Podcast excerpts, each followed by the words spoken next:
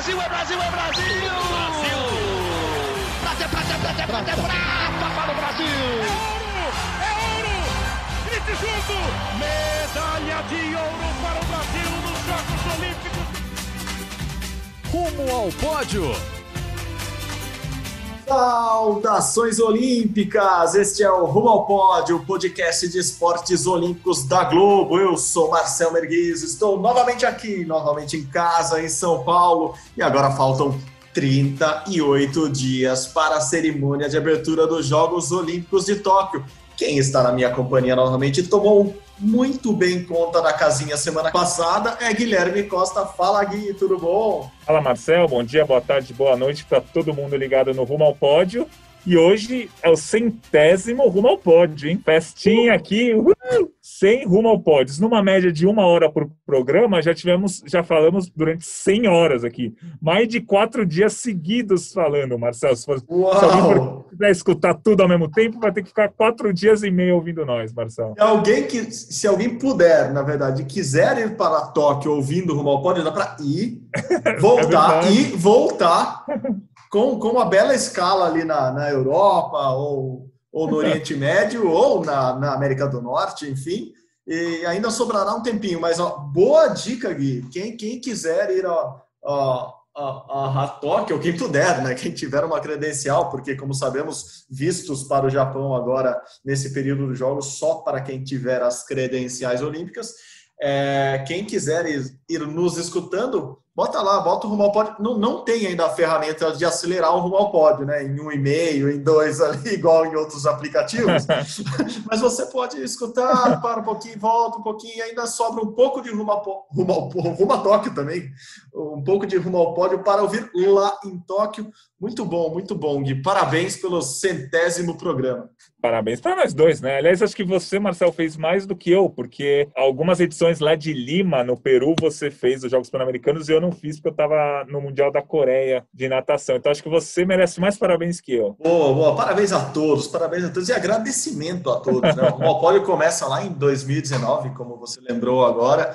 Muitos participantes, muitos amigos que vieram aqui, desde jornalistas aqui da, da Globo que colaboraram e muito com a gente até os convidados que a gente, a gente conseguiu trazer aqui, vários atletas, dirigentes, enfim, parabéns a todos que fazem junto conosco e, e os ouvintes também. A gente nunca poderia esquecer deles, porque eles colaboram também. A gente sabe que nas redes sociais nos procuram, mandam mensagens, é, pedem para falar de alguns assuntos e a gente sempre tenta atender a todos, muito legal. Agradecer também já, eu sempre agradeço no final, mas agradecer agora aos nossos editores que também já passaram por aqui ou que estão conosco ainda hoje.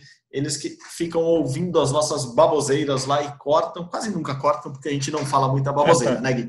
E cortam o que for preciso ou inserem o que for preciso. Então, obrigado a todos. Podem colocar ali é, sonzinhos de fogos e champanhe, já que não estamos comemorando com aglomeração.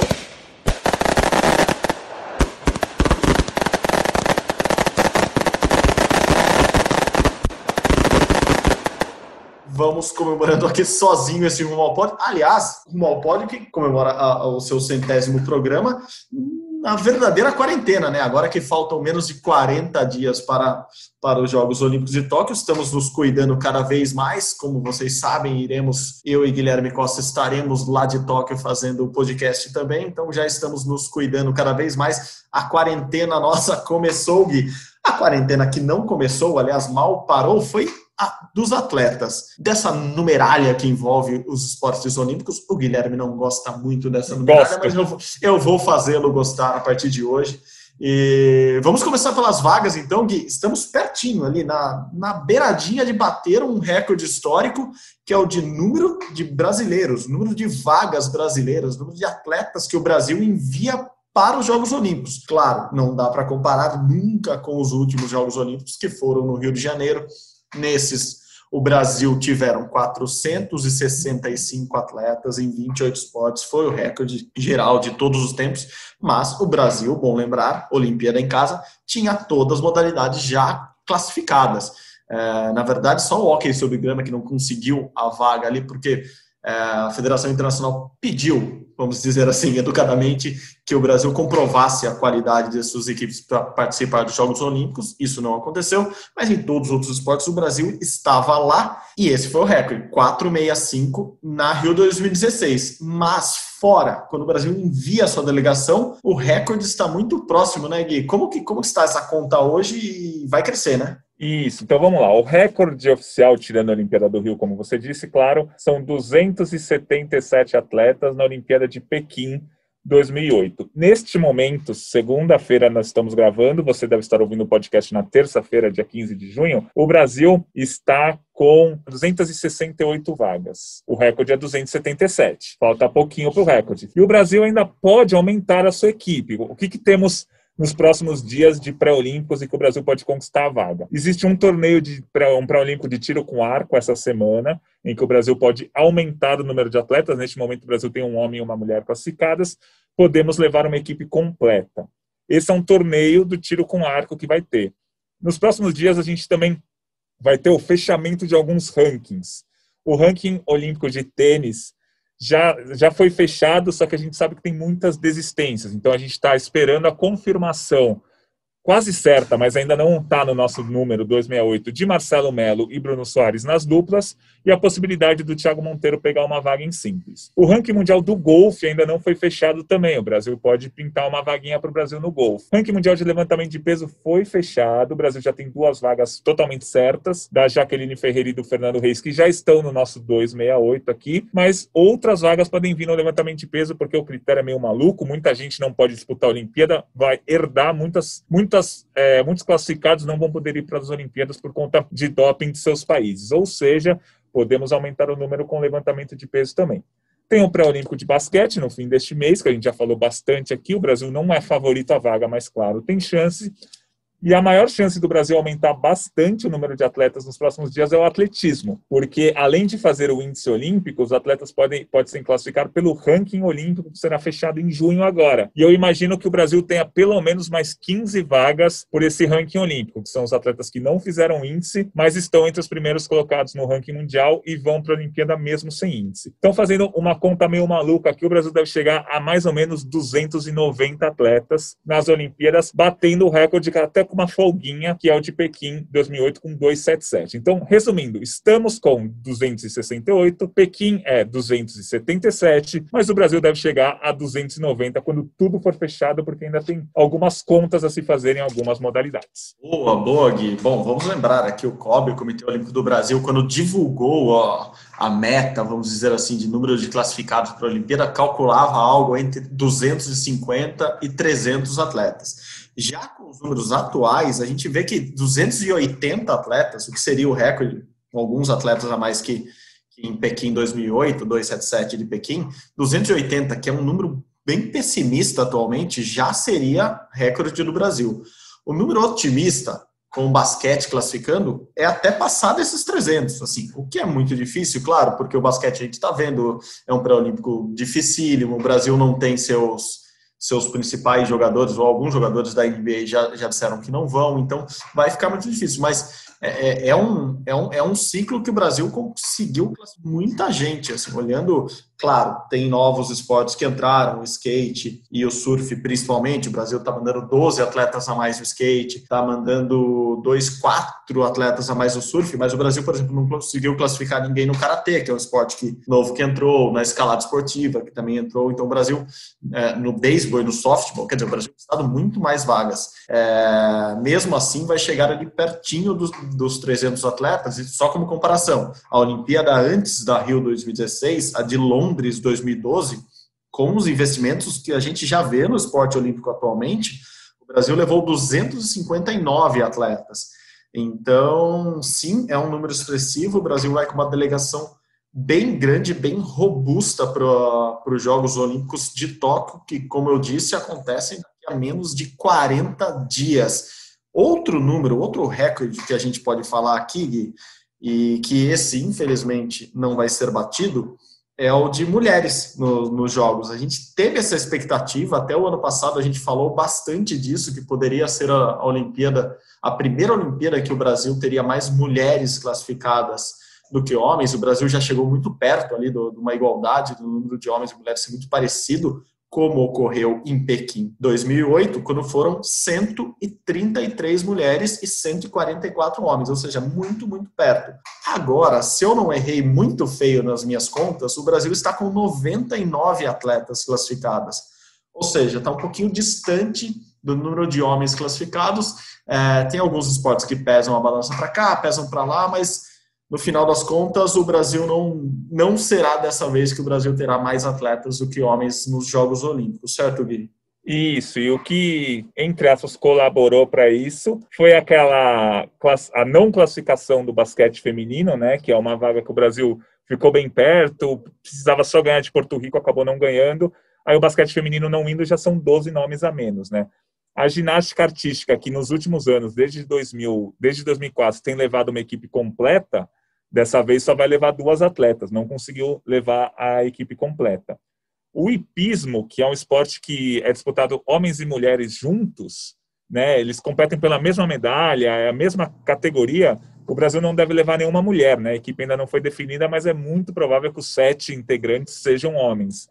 E por fim, o atletismo, que que os homens têm feito muitos índices e as mulheres ainda têm, feito menos índices as mulheres não conseguiram a vaga oficialmente ainda nem do revezamento 4%. Quando o revezamento 4% vier, já são quatro vagas a mais. Possivelmente umas oito ou nove atletas vão conquistar a vaga pelo ranking olímpico. Enfim, vai aumentar esse número de 199 de 99 mulheres neste momento, mas não vai chegar perto do número dos homens é, mais uma Olimpíada aqui. Pra, em termos de classificação, os homens serão maioria. Em termos de medalha, a gente já discutiu aqui algumas vezes, talvez a gente tenha até mais medalhas de mulheres do que de homens na Olimpíada para o Brasil. Exatamente, no, no, último levantamento que a gente fez, né, junto com, é, analisando, né, juntando todos os campeonatos mundiais e, e competições similares, ali no fim de 2019, enfim, quando acabou a temporada de 2019, é, estava rigorosamente empatado, né? A gente, a gente falou disso, o número de medalhas masculinas e femininas do Brasil naquele ano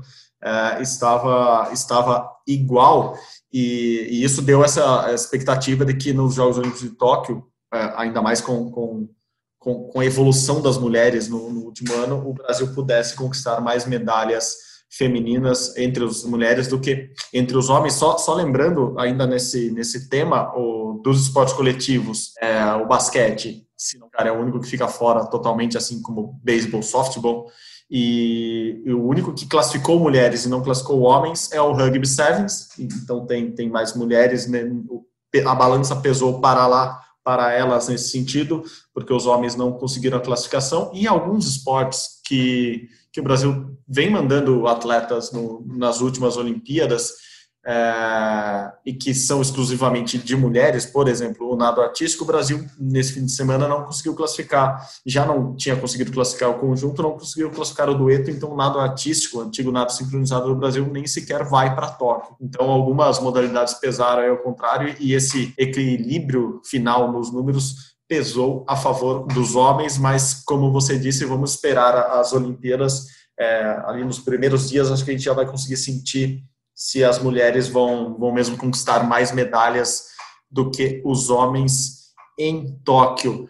Gui, como eu falei, é, é um programa de recordes e eu estou aproveitando levantamentos, seus próprios levantamentos, ficou melhor assim, para, para falar desses números que podem, podem chamar a atenção em Tóquio. A gente já falou de alguns aqui, um deles, acho que é o mais óbvio e o mais claro, é o de número de medalhas. Né? A gente falou do recorde de, de atletas na Rio 2016. É, o Brasil também conquistou mais medalhas na Rio 2016, foram 19 ao todo e há essa possibilidade real de bater esse número em Tóquio, certo, Gui? A gente até olhando os últimos, as últimas competições, como o judô que aconteceu, o Campeonato Mundial de Judô que aconteceu nesse final de semana, é, mantém essa expectativa de o Brasil chegar perto ali do, dos 20 pódios na, na próxima Olimpíada, certo? Isso, então, a minha projeção coloca 20 medalhas para o Brasil neste momento, o que superaria as 19 da Rio 2016, o que seria um, um recorde histórico e um recorde difícil de ser batido é, logo na sequência que um país cedia as Olimpíadas, né? Poucos países conseguiram isso. É, a Grã-Bretanha de 2012, quando foi sede em Londres, para 2016, eles aumentaram o número de ouros, mas caíram o número de medalhas. E a Austrália de 2000 para 2004, a Austrália foi sede em 2000, e depois em Atenas 2004, a Austrália fez ao contrário, aumentou o número de medalhas, mas caiu o número de ouros. Então a gente vai ver o que vai acontecer na Olimpíada do Rio agora, na Olimpíada de Tóquio agora para o Brasil, né, que foi sede em 2016, mas é bem provável, pelo menos na minha projeção, que o Brasil alcance mais do que 19 medalhas. E essa projeção tentando ser o mínimo possível é, parcial, né, ser imparcial, né, ser totalmente imparcial nisso, para tentar tirar a torcida das medalhas do Brasil e tentar analisar quais são as medalhas mais prováveis. Aí eu acho que deu 20 medalhas na conta que eu fiz aqui, e essa aqui acho que talvez seja o grande objetivo e um objetivo legal até de expor para o público, né? Melhorar o desempenho da Olimpíada 2016. E aí só depende do Brasil conseguir chegar a 20 medalhas, porque a meta para a Olimpíada do Rio 2016 era ser top 10 no quadro. O Brasil ficou em 13 terceiro. E aí o top 10 tem que fazer conta, ah, ver quantas medalhas o Canadá ganhou, quantos ouros aqui, quantos ouros ali. Agora não, para essa Olimpíada, se a gente for impor o objetivo de superar as 19 medalhas, só depende do Brasil. Dia a dia a gente acompanhando para ver quantas medalhas o Brasil vai conquistar. Minha projeção é. são 20 medalhas. Sim, é, a gente tinha feito, a, a, gente até fez um programa especial de projeções aqui, no, na minha tinha dado 21, então não, não era. Eu não, não, não, me sinto mais otimista que você, muito pelo contrário, me sinto até mais pessimista que você em alguns esportes, mas é, nessas minhas contas tinham dado 21 medalhas mesmo, então eu acho que é por aí, se, se vier algo diferente, vai, vai surpreender a, a todos que acompanham, até porque o COB é, lá antes da pandemia, tinha assumido isso como, como meta, né? superar o número de medalhas da, da Rio 2016. Era uma meta ambiciosa, sim, mas totalmente plausível, totalmente alcançável, por assim dizer. E eles assumiram isso, ao contrário do que você disse no, no, da Olimpíada do Rio, que eles jogaram uma meta que levava em consideração o desempenho de outros países. Né? Então, daí você não tem como controlar a própria meta é, e o Brasil não, não conquistou e recebeu até críticas por isso. Logo depois da Olimpíada do Rio, é, o COB sofreu grandes mudanças, claro, com, com, com a saída do Nussmann, mas era consenso ali dentro que uma meta como a que foi estabelecida no Rio, de que, que, que jogasse também com, com outros resultados, com outras variantes, não, não deveria ser divulgada, pelo menos. Então, agora é uma meta mais clara. É, é, em cima do próprio desempenho, que é mais fácil de acompanhar e mais fácil de, de saber se vai rolar. Dentro dessas metas, eles não falaram da posição é, que o Brasil pode alcançar na Olimpíada, mas também seria possível, ou talvez, tal, também é possível com essas 20 medalhas que o Brasil conquiste a melhor posição de todos os tempos, né? olhando um quadro de medalhas ali clássico, é, que estabelece por medalha de ouro, prata e bronze essa divisão. O Brasil pode, pode inclusive superar o desempenho do Rio, aquela 13 terceira colocação no quadro de medalhas. É isso, Gui? Então, se, se, for, se formos pensar por ouros, é, eu acho que o Brasil vai ganhar menos ouros, né? Minha projeção é de cinco ou seis ouros, ainda estou decidindo qual vai ser a minha projeção final. Mas vão ser cinco ou seis ouros na minha projeção, que é menos do que sete que foram conquistadas na Rio 2016. Então, acho que por conta de ter menos ouro, se você for pegar o quadro de medalhas por ouro, né? Se você pegar o critério quem tem mais ouro, quem tem mais prata depois e quem tem mais bronze só depois, acho que o Brasil não conquista a 13 terceira posição. Se conquistando cinco ou seis ouros, ficaria 15 quinto, 16 lugar na medalhas por ouro. Se você for pegar o número de total de medalhas, aí cada um faz do jeito que quiser, cada um tem o seu critério, cada país adota um critério, cada comitê comitê adota um critério, é, porque não existe um quadro oficial do Comitê Olímpico Internacional, quem faz o quadro é o comitê organizador, e aí cada comitê do país faz o critério que quiser. Se você for pensar que o que vale mais são, é o total de medalhas e não as medalhas de ouro, aí o Brasil começa a brigar, sim, pela 13ª posição, que foi a posição conquistada no Rio 2016. Eu acho que melhor que 13 terceiro entrar no top 12, eu acho muito difícil, porque acho que o top 12 está muito bem estabelecido ali com, não necessariamente nessa ordem, mas Estados Unidos, Rússia, Grã-Bretanha, China, como as quatro potências, Japão, Austrália, Alemanha e França como as potências, Holanda, Hungria, Itália e Coreia como as que brigam ali pelas duas vagas no top 10. Acho que passar desses 12 é muito difícil o Brasil conseguir. Aí o Brasil começa a brigar pela 13 terceira posição com Canadá, Espanha, Ucrânia, Nova Zelândia, Polônia, que são países que estão no nível do Brasil mesmo. Aí a briga do Brasil, eu acho que é pela 13 terceira posição no total de medalhas, que igualaria o resultado do Rio. Acho que melhorar é muito difícil. Então, resumidamente, acho que o Brasil melhora o número de medalhas, de 19 para 20, piora o número de ouros, de 7 ou para 5 ou para 6, e piora um pouquinho a posição ali, de 13 terceiro para 14 15 quinto, mas é, aí é o que a gente falou, né? Depende dos outros países. Às vezes, muitos países que brigam com o mal e o Brasil consegue ser 13 terceiro. É que entrar no top 12 realmente, matematicamente, é muito difícil, a não ser que algum desses 12 países que eu citei tenha uma Olimpíada muito abaixo do esperado, aí o Brasil consegue entrar. Se não, a briga é para ser 13 terceiro. O famoso tem que combinar com os russos, nesse caso os russos estão bem acima, mas é, é, tem que combinar com os adversários também, senão a jogada ensaiada não dá certo. É, uma curiosidade sobre, sobre quadros de medalha, em Pequim 2008 rolou muito sobre sobre isso, se o quadro de medalhas devia ser por total de medalhas ou por ouro, porque Estados Unidos e, China brigavam ali medalha a medalha pela primeira colocação, é, o que não acontece ou não tinha acontecido nos últimos jogos. Então era comum ver os americanos adotando o total de, de ouros e, e, os chineses o total de medalhas e, e num jornal ou em outro, num site ou em outro, num comitê ou outro, você tinha diferenças. Um, os Estados Unidos lideravam, o outro, a China liderava. Então, é comum os países fazerem esse, esse, esse jogo que, que agrade mais ou menos ao, ao, ao, seu próprio ao seu próprio time. No Brasil, a gente tem uma tradição muito mais pelos jornais e por, por, por, por tudo que a imprensa divulga de, de fazer um quadro de medalhas pelo, pelo total de ouro e depois com, com a soma, mas é isso. Vamos, vamos nos adaptando e os, os países vão se adaptando é, de acordo com, com o que lhes convém.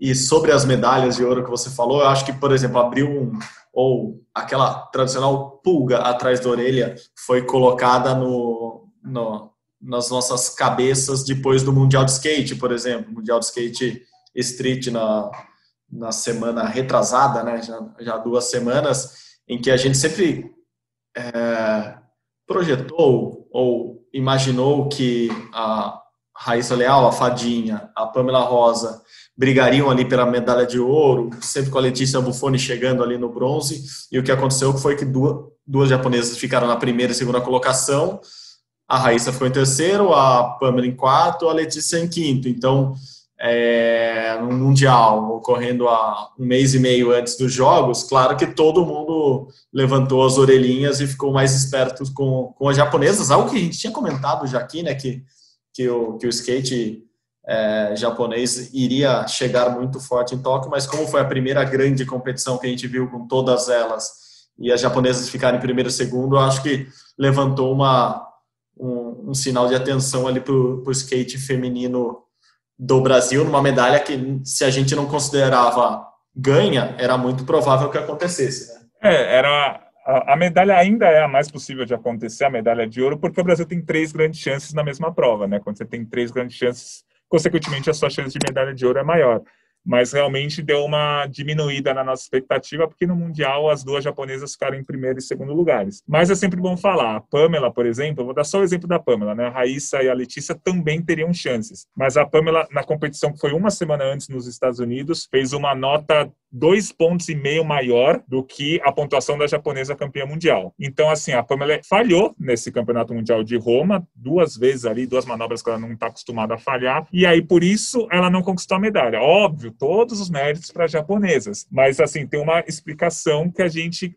pelo menos eu continuo acreditando no ouro nessa prova, mas ficou uma pulga atrás da orelha, como você falou, das duas japonesas chegando. Então, acho que é isso. E, e E a Olimpíada é muito isso, é muito mais fácil a gente acertar quantas medalhas o Brasil vai conquistar do que quais medalhas o Brasil vai conquistar. Porque eu tenho certeza absoluta que vai ter uma surpresa, ou duas, ou três, ou mais, e vai ter surpresa negativa também. A gente está esperando o ouro de fulano e beltrano e provavelmente esses não vão ganhar. Então, assim, a, acho que a grande sacada de uma Olimpíada para um país é você ter mais surpresas positivas do que negativas, porque a gente sabe, vai ter surpresa negativa. E a gente espera que tenha mais surpresas positivas. Então, acho que por isso que é muito difícil a gente projetar quais medalhas o Brasil vai conquistar. E é um pouco mais fácil projetar quantas medalhas o Brasil vai conquistar. E ainda nessa análise, e já que estamos falando muito de recordes e, e números nessa primeira parte do, do podcast, eu vou entrar num assunto que eu aprendi ouvindo muito o comando do COB, que só dá para crescer, só dá para elevar o nível do país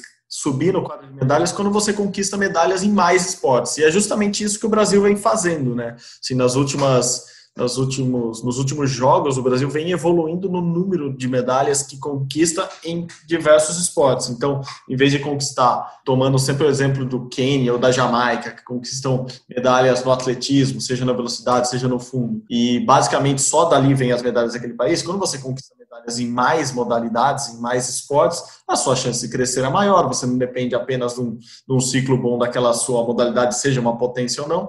Então, o Brasil também pode superar o recorde do Rio. Aí, o recorde foram de 12 modalidades no pódio nessa Olimpíada de Tóquio, né, Gui? Então isso, isso também é uma evolução do esporte olímpico brasileiro nos últimos anos. Isso, principalmente, assim, a gente sempre coloca esse, esse porém, que é tipo, como vai, vão entrar skate e surf nas Olimpíadas, e eu não sei quantas medalhas esses esportes vão conquistar, mas com certeza o Brasil vai conquistar medalha nesses esportes. É sempre bom lembrar que o Brasil deve aumentar o número de, de esportes medalhados, muito também por conta de skate e surf, mas tem muitas modalidades que estão na briga por medalhas. Assim, fazendo uma conta rápida, a gente contou outro dia, né, são 21 ou 22 esportes que chegam na Olimpíada com chance de medalha. Provavelmente 14, no máximo 15 vão conquistá-las. Mas já é um leque maior do que a gente viu na Olimpíada do Rio e um leque muito maior do que a gente via em Pequim e principalmente em Atenas, por exemplo. Até Atenas, acho que Pequim começou a mudar um pouco isso. Mas até Atenas, as medalhas do Brasil eram sempre judô, talvez a natação, atletismo, futebol, vela, e, e, era isso, às vezes um hipismo se destacava.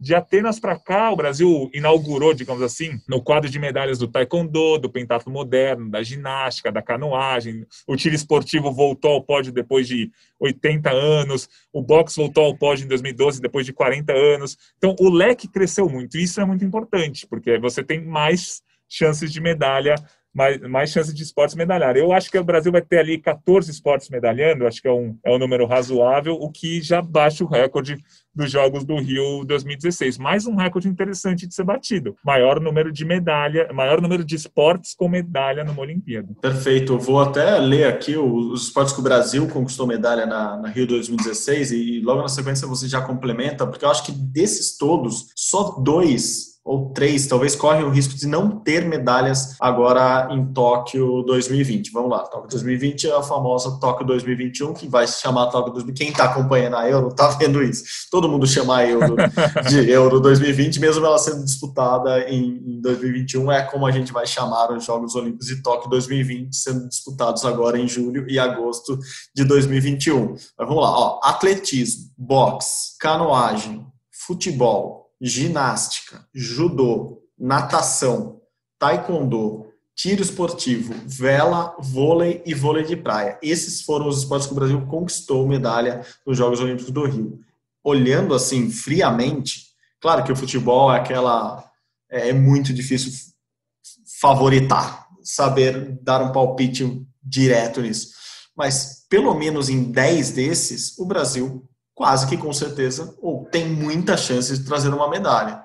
Eu diria que temos um risco muito grande, ou quase certo, de não trazer a medalha no tiro dessa vez. Lembrando que o Felipe Vu também foi uma, foi uma surpresa ali no, na Rio 2016, mas vinha numa campanha melhor do que esse ano.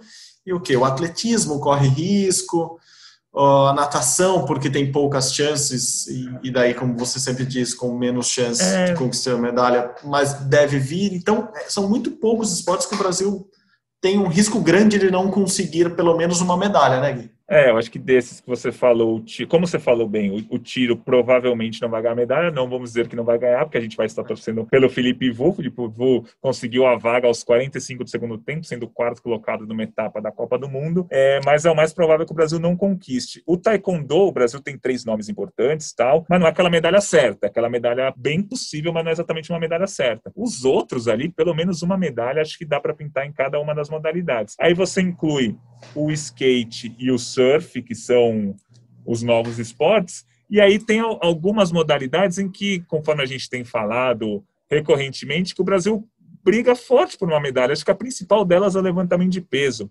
Eu até fiz um post lá no blog, no Brasil em Tóquio, que saiu a definição dos atletas que vão para a Olimpíada em cada categoria no levantamento de peso. E por mil questões que depois a gente explica, questões de doping, o vice-campeão mundial da categoria do Fernando Reis não vai, o quarto colocado da, da categoria do Fernando, no Campeonato Mundial 2019 da, do Fernando Reis não vai, o vice-campeão mundial também não, o medalha de bronze também não vai. Então, assim, abriu as portas para o Fernando Reis ir para o pódio no levantamento de peso. Então, acho que o levantamento de peso, muito possivelmente, vai ser uma modalidade que nunca foi ao pódio, nem foi ao pódio, consequentemente, em 2016, que vai conquistar medalha. Aí o Brasil tem as chances que a gente vem falando sempre, né? A Nathalie Moyhausen na, na esgrima. Henrique Avancini no MTB. Isso. Obrigado. Hugo Calderano no tênis de mesa.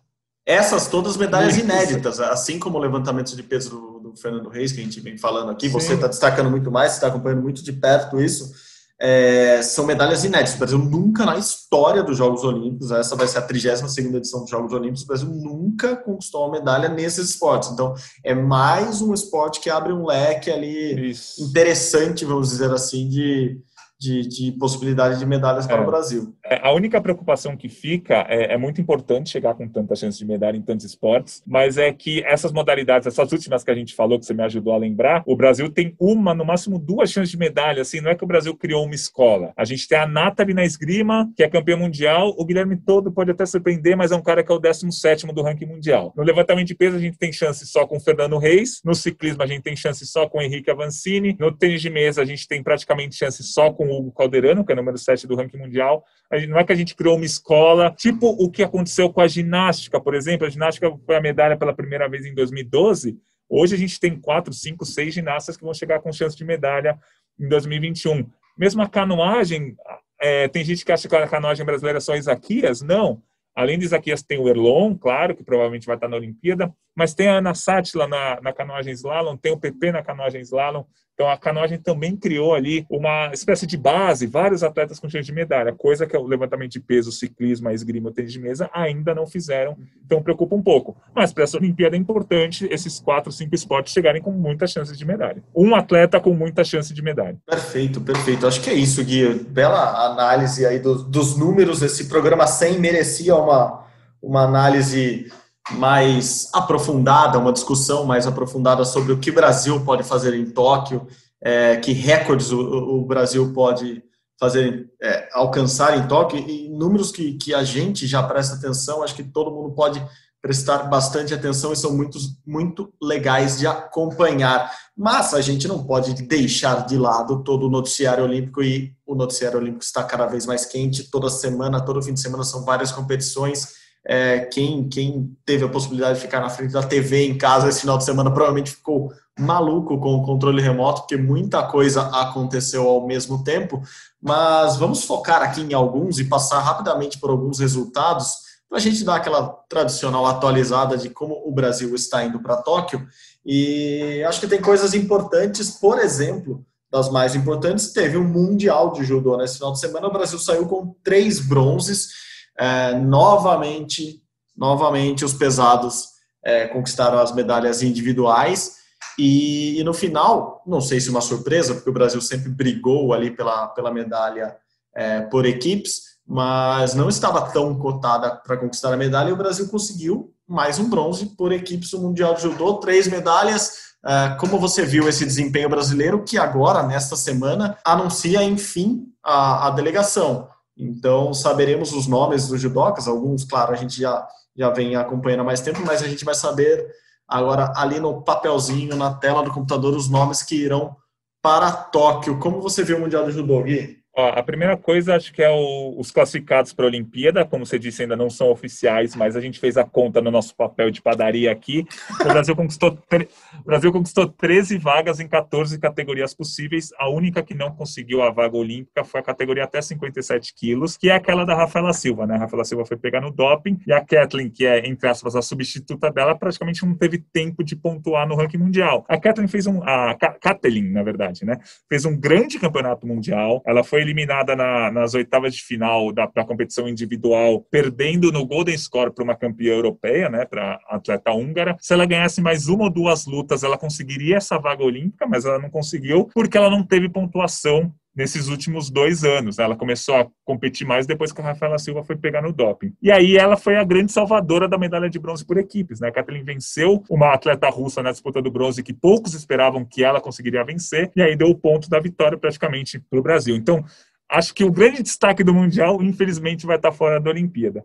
É, dito isso, é, o Mundial serviu novamente para provar que as grandes chances de medalha são os pesos pesados, tanto masculino quanto feminino. No feminino, a Bia, a Bia Souza e a Maria Suelen ficaram com a medalha de bronze, e só uma delas vai para a toca. A CBJ vai divulgar agora, essa semana, quem que vai. A que for vai ser favorita ao pódio, pelo menos a um bronze. E no masculino, o pesado Rafael Silva ficou em quinto lugar, garantiu a vaga, carimbou a vaga dele para a Olimpíada. Se mostrou que está entre os melhores do mundo ainda, mas ficou em quinto lugar pelo segundo campeonato mundial seguido. Vai ser candidato, mas não favorito a medalha na Olimpíada.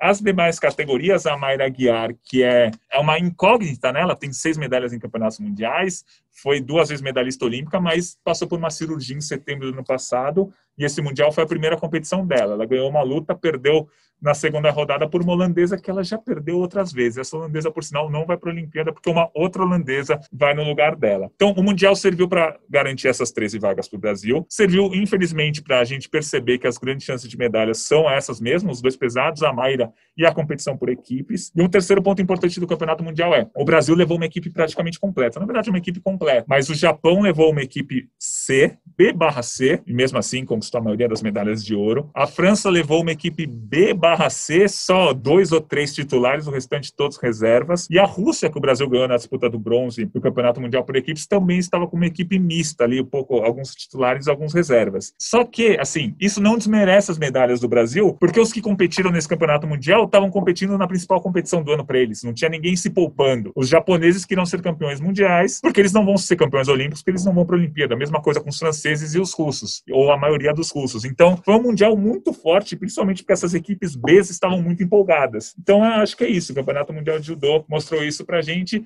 E uma última colocação, Maria Portela e Kathleen Quadros, acho que são as, as chances de boas surpresas para o Brasil nas Olimpíadas. As duas vão ser cabeças de chave. A, a Kathleen ficou em quinto nesse campeonato mundial, Maria Portela em sétimo. E as duas serão cabeças de chave na Olimpíada e com chances de chegar até as quartas de final na Olimpíada, chances claras. Aí chega nas quartas de final, define uma luta, se você vai para o bronze, você vai para a repescagem, você vai para a final. Então acho que elas chegam não como favoritas, mas sim como candidatas ao pódio. As outras categorias do Brasil é, quer estar errado, mas infelizmente acho que o Brasil não tem tanta chance de medalha. Claro que pode pintar uma surpresa, claro, a gente é o que a gente mais torce, mas elas não têm mostrado nas últimas competições que vão brigar por medalha na Olimpíada. Então, resumidamente, o judô se ganhar duas medalhinhas na Olimpíada, eu estou feliz, seja por equipe, seja a Mayra, seja o Rafael Silva, seja o o pesado feminino, talvez a Kathleen ou a Portela, enfim, se vierem duas medalhinhas, eu já saio feliz. Não, perfeito, perfeito. O anúncio vai sair essa semana ainda. Há uma dúvida, claro, é entre Maria Suelen e Beatriz Souza, que estão ali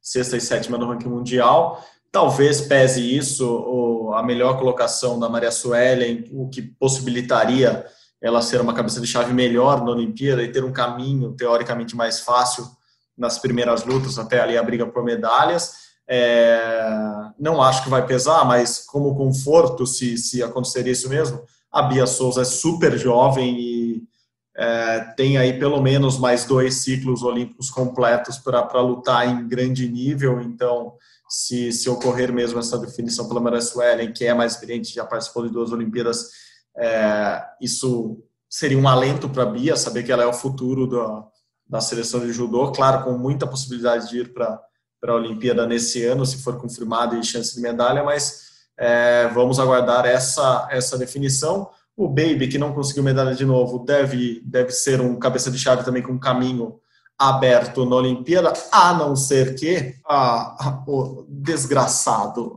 maldição do Terry Riné caia no caminho dele ali antes. Terry Riné que não vai ser o cabeça de chave 1 da Olimpíada, ao, ao contrário do que todos imaginam, ele, ele é um ele é o, o Ele não o vai ser nem cabeça de chave. É, então, ele é o judoca ele aleatório. Ele tá solto né? na chave. Isso, ele pode cair... O em... meu sonho, assim...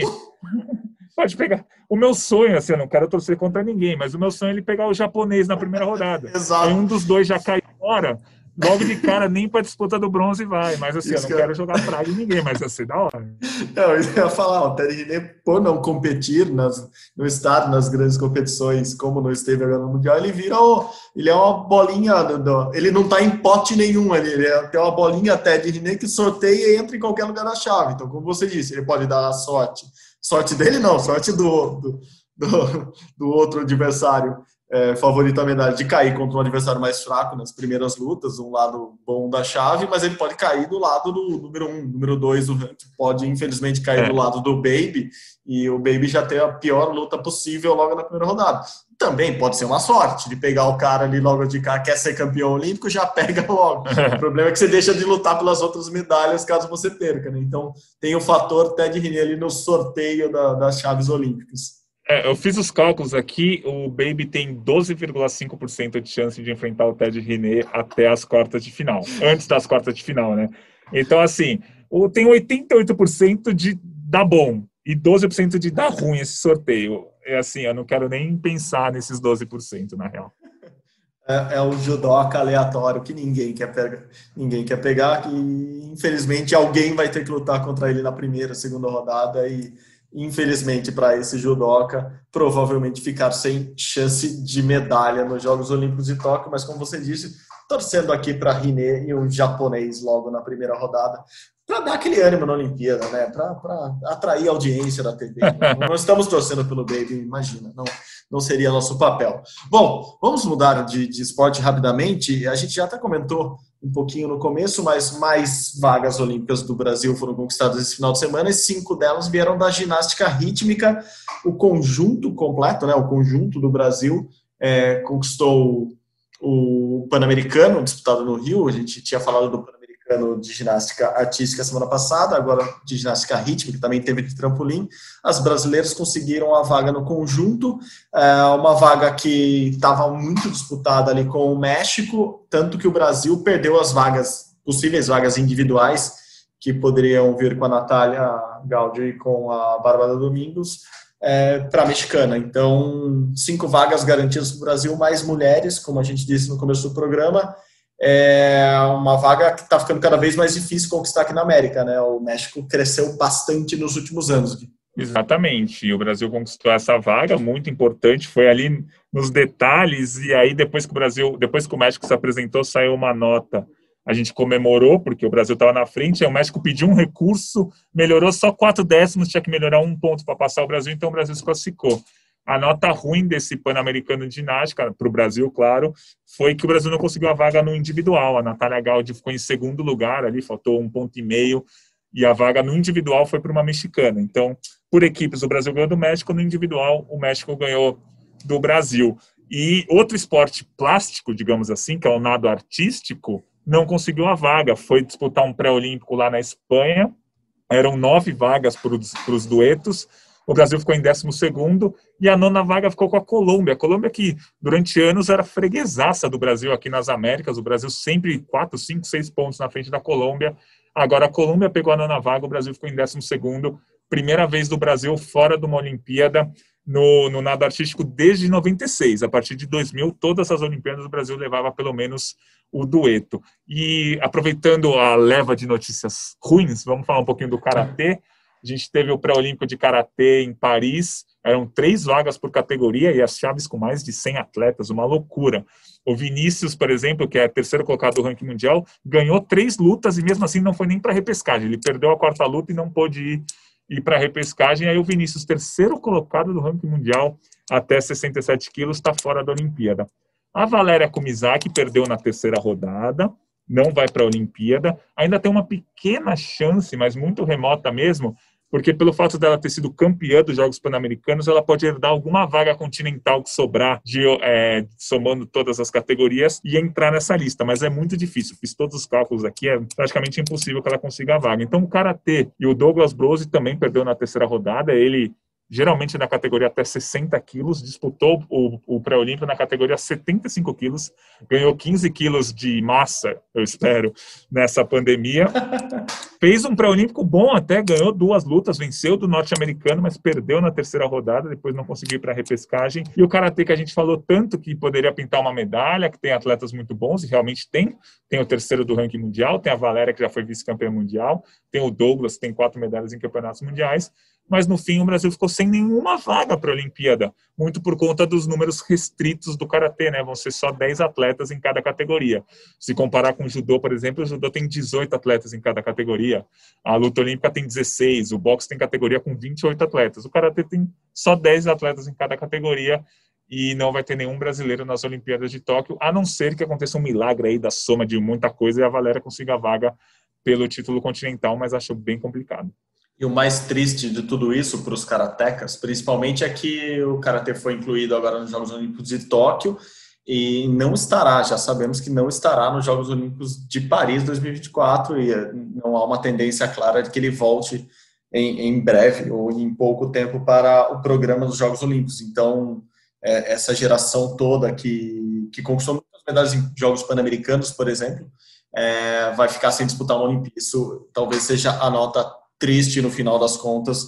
É, não dá, não dá nem para falar para esses atletas que calma, daqui a três anos, um ciclo olímpico muito curto, tem Jogos Olímpicos de novo, que infelizmente para os karatecas isso não vai acontecer. E para encerrar Gui, essa, essa, nossa passagem pelos esportes no fim de semana, já que você falou de alguns aquáticos, a natação confirmou novas vagas. Né? A natação já tinha é, feito a sua seletiva nacional aqui no Brasil, mas no, nesta segunda-feira, a Federação Internacional de Natação confirmou vagas para o Brasil e no final de semana o Brasil conquistou na piscina mais uma vaga, né, Gui? Isso, é. Na verdade, o Brasil conquistou e perdeu, né? Porque a Viviane Jungblut fez o recorde sul-americano dos 1.500 metros livre, 16 minutos e 14 segundos, e consequentemente o índice olímpico, e ela vai para a Olimpíada.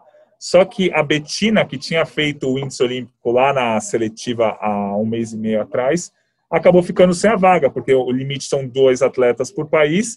A Viviane se classificou, a Bia, a Bia ficou com a segunda vaga, porque ela fez o índice também lá na seletiva, e agora é, a Viviane ficou com a vaga e a Betina sem a vaga. Então o Brasil, na verdade, não é que aumentou um lugar, trocou uma pela outra. E uma outra questão, o revezamento 4 por 200, esses sim são adicionais na nossa delegação olímpica. O 4 por 200 confirmou que tem a vaga para Tóquio 2021 agora. O Brasil estava em quinto no ranking mundial, só as quatro primeiras iam para a Olimpíada, mas a Grã-Bretanha, por opção própria, não vai levar a equipe do 4 por 200. Eles, na cabeça deles, como a Grã-Bretanha não vai brigar por uma medalha nessa prova, eles falaram, então nem vamos levar as atletas. E aí a Grã-Bretanha fora do 4 por 200 feminino, o Brasil herdou esse lugarzinho aí. Perfeito, vou falar no nome das, do, do, quarteto brasileiro que conseguiu essa vaga, Larissa Oliveira, Natália Almeida, Aline Rodrigues e Gabriele Roncato formam a seleção brasileira do 4 por 200 que vai a Tóquio. Gui, antes de encerrar, eu tinha uma pergunta para fazer. Muita coisa ocorreu no final de semana, mas a gente não vai chegar em 100 minutos. Né? A seleção brasileira de vôlei masculino e feminino continuam lá na Liga das Nações, estão bem. A masculina com oito vitórias e uma derrota, a feminina com nove vitórias e duas derrotas, continuam bem dentro do esperado, nenhuma grande surpresa, certo? Exatamente, tudo certo, tudo dentro do esperado. Ao que tudo indica, as duas seleções vão se classificar para a fase final da liga.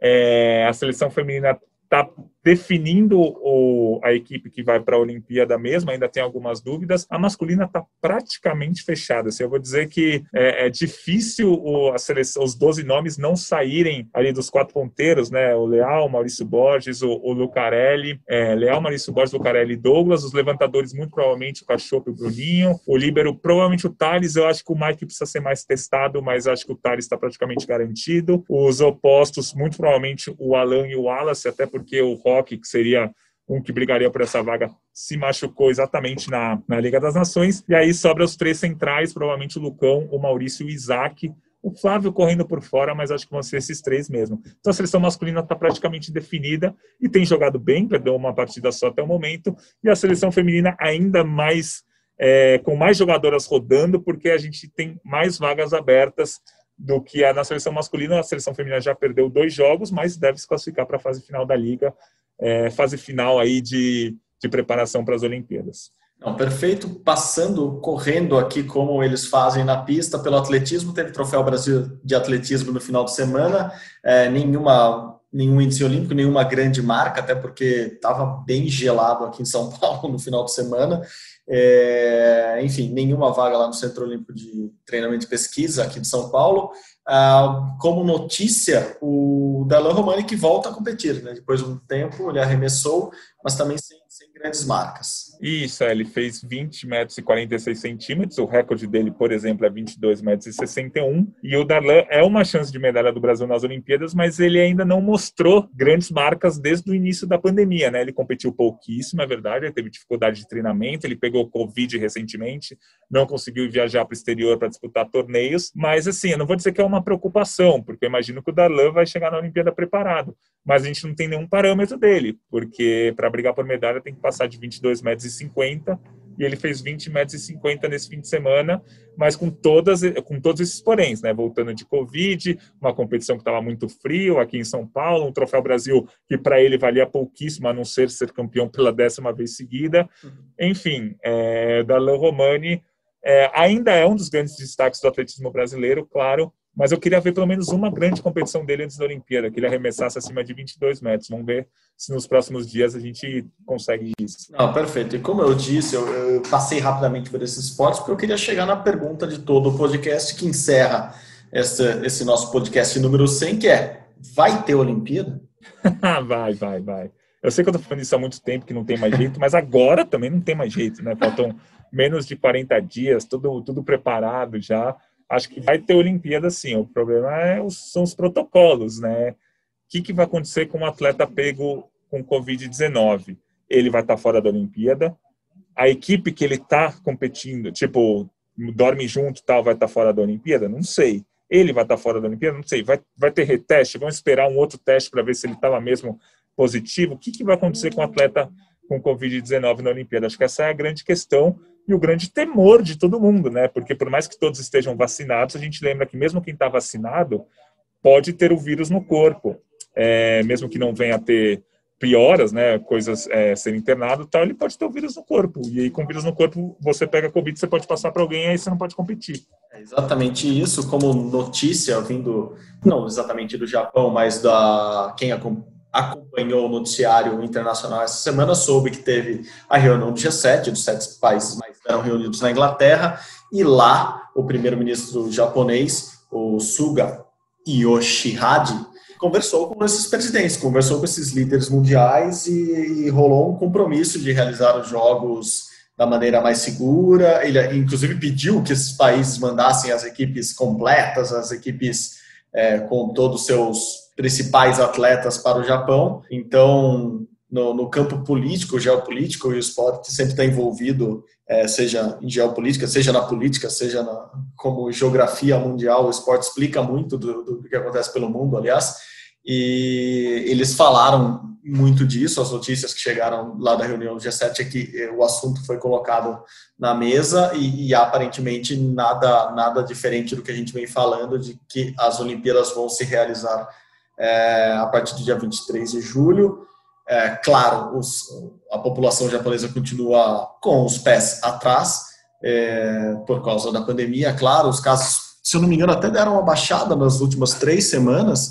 O número de casos é, vem sendo controlado lá, o que não faz com que o país é, entre num, num, ritmo de liberação geral. Pelo contrário, até cogita-se é, um, um estado de quase emergência, semi-emergência ou algo do tipo para durante os Jogos Olímpicos, ou seja, não haveria uma flexibilização total como imaginava-se que poderia ocorrer no Japão, mas é esse, o panorama há quase um mês antes dos Jogos é, é esse, de um pouco de insegurança, um pouco de protesto, um pouco, como que eu posso dizer, mau recebimento dos Jogos Olímpicos por parte da população japonesa, É, mas internacionalmente, desde aquela, aquela manifestação da Coreia do Norte que disse que não iria mandar seus atletas, não vimos mais nada do tipo, nenhum tipo de boicote ou nenhum tipo de é, cancelamento dos jogos por parte dos outros duzentos e tantos países, ou seja, vai ocorrer